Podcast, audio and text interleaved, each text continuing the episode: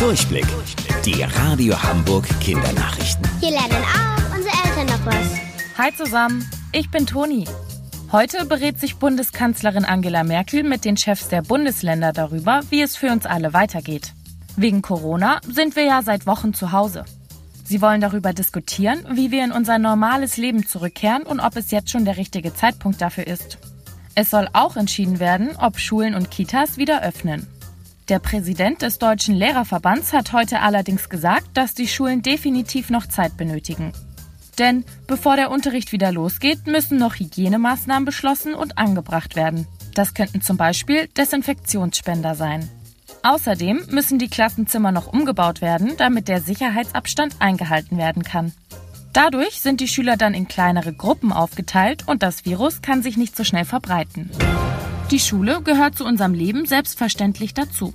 Laut Gesetz müssen wir alle sogar mal für ein paar Jahre dagewesen sein. Aber wer hat die Schule überhaupt erfunden? Vor vielen tausend Jahren haben die Sumerer gelebt.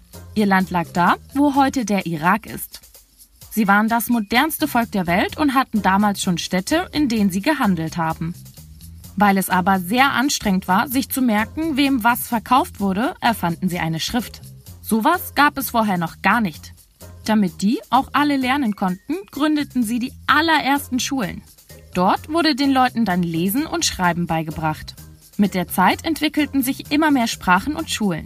Allerdings mussten Familien damals noch viel Geld für den Unterricht bezahlen. Deswegen konnten nur sehr wenige Menschen lesen und schreiben. Schule war damals also gar nicht so selbstverständlich wie heute.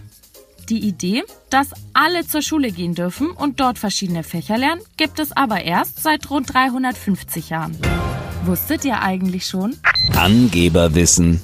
Die erste Mikrowelle war so groß wie ein Kühlschrank. Bis später, eure Toni.